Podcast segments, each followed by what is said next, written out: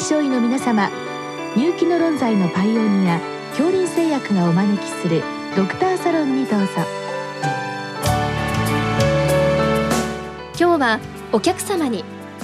横浜市立大学皮膚科教授山口幸恵さんをお招きしておりますサロンドクターは順天堂大学教授池田志学さんです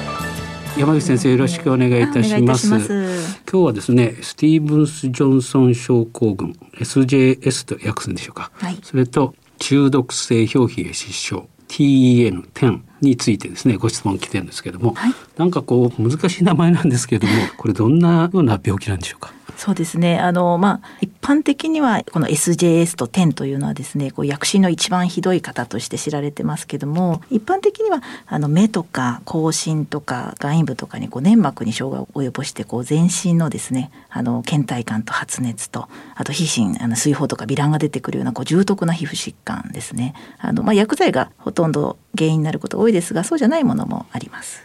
薬剤以外ですとどのような薬剤以外ですと、まあ、一番有名なのがマイコプラズマの感染とかですねが一番多くてあとヘルペスとかもたまにありますね。ヘルペスでもこんな重篤な皮膚症状になってしまうことがあるんですね。はい、怖いですね。で薬剤で起こるとするとどのようなお薬で起こるんでしょうか？そうですね。あの一番実は結構普段から使われているものが多くてですね。あの一番多いのがあのやはり抗生物質抗菌薬です。であとは次は解熱鎮痛剤とかあのいわゆる解熱剤ですけどもあとはあの抗転換薬とか、まあ、そこら辺が一番多いと思います。じゃあ比較的よく使われてる薬で起こるっていうことですね。そうなんですね。で例えばまあある薬を使ってまず発熱ボンとしますよね。はい、そして何か皮膚にポチポチと出ると。あこれもしかして水筒じゃないかなとかってまたその消炎鎮痛剤とか使ったりするってことありますよね。そうですね。そうするとやっぱりそこでまたバンと悪くなるってことですか？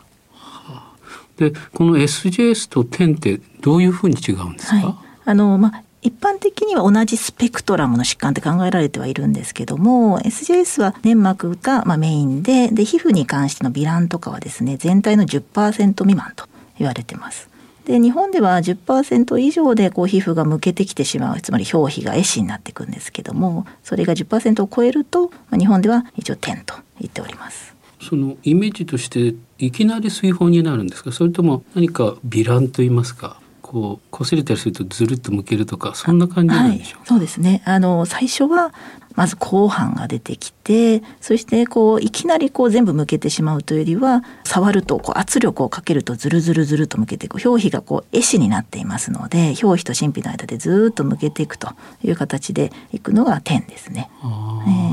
じゃあよりその水泡ビラみたいな面積が10%超えてくるっていうことですからやっぱり重症の方になるんでしょうか？そうです。あの点の方がまあより重篤、最重篤なパターンです。なるほど。はい。で SJS の方は粘膜のあの症状が中心でしょうか？そうですねあの粘膜はもう必須のものになっていて、まあ、口唇とか眼球のあの目のですね目の結膜と角膜の部分とあと眼部など、まあ、全部じゃなくてももちろんいいんですが粘膜の重篤な皮疹があるというのがまず条件に入ってきます。あなるほど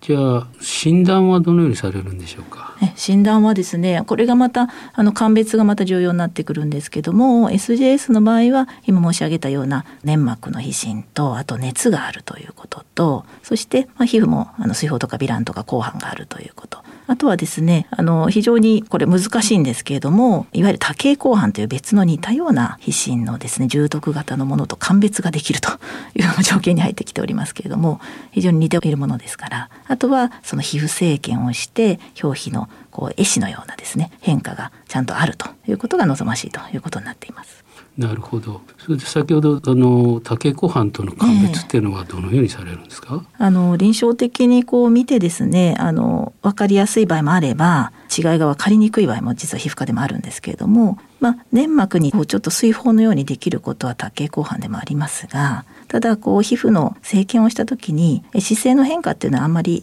の多形後半の重症方ではあんまりないんですよね。あとは、まあ、少しこう、まあ、皮膚科的ですけども、こう、皮脂のこの多形後半の斑がですね、よりこう、ターゲットというかですね、水泡があって、こう、浮腫の変化があって、盛り上がったような後半ですね。ティピカルなターゲットのようなものは、EM のその多形後半の重篤型に多いんですけども、どっちかっていうと、こう、SGS とかだともうちょっとフラットな感じの、あの、融合するような後半ですね。そういうターゲットの後半が多いと言われてます。なかなか難しいこともございます。うんそれでこの先ほど SGS と10は同じスペクトラムのっていうふうな話でしたけどどうしてこの状態が起こるんでしょうか？発症基準は分かってるんでしょうか？はいあの、まあ、発症基準はですね、まあ、薬剤がほとんどなので、まあ、薬によるということですけど全てはまだ分かっていないんですが、まあ、薬がこう入ってきた時にあのそれがですねいわゆるまあ薬剤特異的なこう T 細胞を活性化させてですねそれがこう皮膚の方に炎症を起こしてくるとかまあそれ以外もあるんですけども表皮がですね表皮の、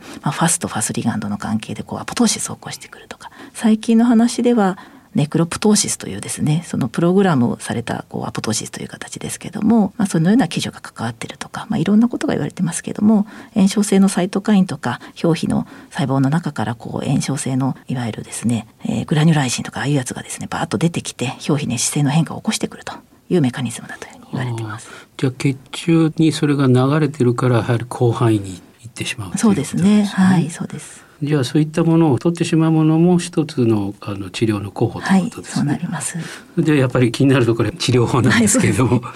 あのまあ診断とまあある程度重症度が分かったとしてどういう治療をされるんでしょうか？はいあの、まあ、テンとかスティーブ・ジョンソンの治療のまず大原則は、まず一番目にやらなければならないのは、被疑薬を停止することですね。あの、これは内科の先生方も、こう、薬品を疑った時の共通だと思うんですけども、疑わしきものは全部中止、もしくは変更するということをやるということと、あとは、えー、どんどん進行するこの炎症を止めなければいけませんので、まあ、そういう治療法としては、えー、全身性のステロイドのあの治療を行うことが多いです。で、まあ、ステロイドの投与方法にもいろいろあります。あとは、えー、感染症二次的なものを予防すると。そして最終的には様々な後遺症を残すことがありますので、その、まあ、いわゆる目の方とかですね、目の粘膜がどうかとか、肝臓とか肺とかそういうところにも薬剤性の症が起きてないかとか、まあ、そういう管理も一緒に行うということで、この4つをですね、あの中心に治療していくことになると思います。あの今の話で皮膚だけではないってことなんですね。そうですね。まあ皮膚がまあメインのものですけれども、まああの目がやっぱりですね、SGS などはこう目の炎症を取れなければやっぱりこう失明してしまうような方もいらっしゃるので本当にこの眼科の先生とのですねあのいわゆる連携というのが本当に重要だと思っております。あのそれから肺っていうのはどうなるんですか？あそうですねあの、まあ、点とかのですね肺障害とか点の肝障害とかえそこら辺もですねあのあるということが分かってきてるんですけれどもこれはメカニズムは全部が分かっていないんですが肺だと閉塞性の細気管支炎のようなものがこう起きてくるんじゃないかと。かなりあの当下の肺障害とか起こした方たちっていうのはやはり重篤でかなりあの生命予後が悪く亡くなってしまう方も多くいらっしゃいました。で呼吸器の先生方もですね全て分かってないんですけれどもあの一緒にこう見ていただいているということですね。かなり重篤な後遺症ですね。はい、はいであと、まあ、急性期にその血中に流れているようなファスとかですね、はい、そういったものを取る方法とかあるんでしょうか？はいそうですね。あの、まあ、治療の、えーまあ、3つ大体大きく分けて3つを使い分けるっていう形なんですがまず炎症を止めるためのステロイドとあと先生がおっしゃったようなこのファスとかのところのソルブルのファクターをこうとか炎症性のサイトカインを取るためには血小交換療法ですね。これが2006年ぐらいから保険適用になっていると思います。あとはあの IVIG って大量ガンマグロブリンですがこれが2014年ぐらいから使えるようになっていますのでまずステロイドであの治療して炎症が止まるようであればそれ単独でやることもございますしあの天のような重篤な状態ですとこの3つをですね非常にこううまく組み合わせて使ったりとか、まあ、人によって組み合わせを変えているというふうに治療しております。おそらくあの経過が急激に動いていくと思うんですけれども、はいえー、例えば、えーまあ、診断ついてステロイド投与すると。それでどういった単位ですね例えば1日おきにこの効果判定していくんでしょうか？そうですねあのこれがまたすごい重要で あのまず、まあ、最初見た時にかなり重篤でがん症状もあると眼科の先生も目にですねその上皮の欠損とか充血とかあその偽膜の形成とかそういうがん病変があるとなったら皮膚がそれほどでなくてもパルス療法ステロイドのパルス療法が勧められています。であの皮膚がある程度向けていた時にステロイドをあの体重はプロキロ1ぐらいですね内服でいくのかもしくは点滴でいくのかもしくはパルス療法するのかっていうのはですね重症度によって変えています。であの毎日のようにこう見ていただいてパルスは3日間やることになると思うんですがパルスをこうやった時点でですね、まあ、炎症が止まったなっていうふうな感覚がない場合ですねまだ赤いとか新品とかどんどん出血するとかですねどんどん新たに広がっていくというようなことがなければですねそのままで見ることもありますけどそう、ね,、まあ、そうでなければもうそこで血小交換を入れたり血小交換に使えなければ IVI 錠を入れたりという形でこう日々あの見ていくと。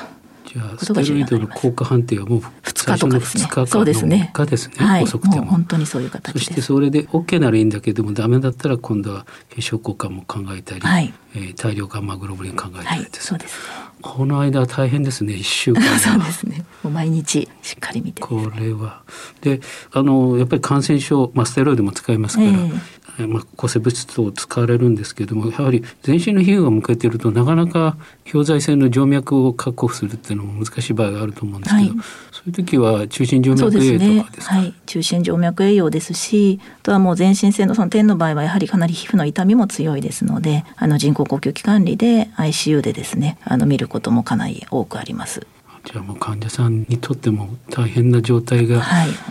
続きますね、はい、それね。えー、でちょっと失礼な言い方なんですけど、えー、これ生命予後はどうなってるんでしょうか、はい、あのまあ、皮膚科で見る疾患の中ではかなりやはり悪い方だと思うんですけれどもあの、まあ、2016年ぐらいか3年間ぐらいで厚労省の班とですね全国の皮膚科の専門施設で検証してみた結果ではだいたい SJS がこう死亡率が4%ぐらいで TN になってくると今回のあれでは30%近くあのの方がお亡くなりになっていたということが分かっています。やはりじゃあ、まあ、SGS でも3%テニカルと30%とか、はい、かなり死亡率は高いということですね。そうですね高いと思います。ということはもう一般の先生方はやはりこういうことが起こる薬剤で起こるっていうことは頭に入れといてそして何か粘膜であるとか皮膚の水疱が起きた時は皮膚科医に紹介するということなんでしょうか、はい、もう早い段階で皮膚科の専門医の先生を呼んでいただければありがたいです、ね、最初の2、3日が大変重要な時ですから、はい、すぐさまということですね、はい、そうですね。どうもありがとうございました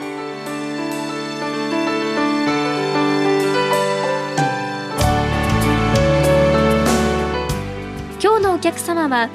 横浜市立大学皮膚科教授山口幸恵さん。サロンドクターは順天堂大学教授池田志学さんでした。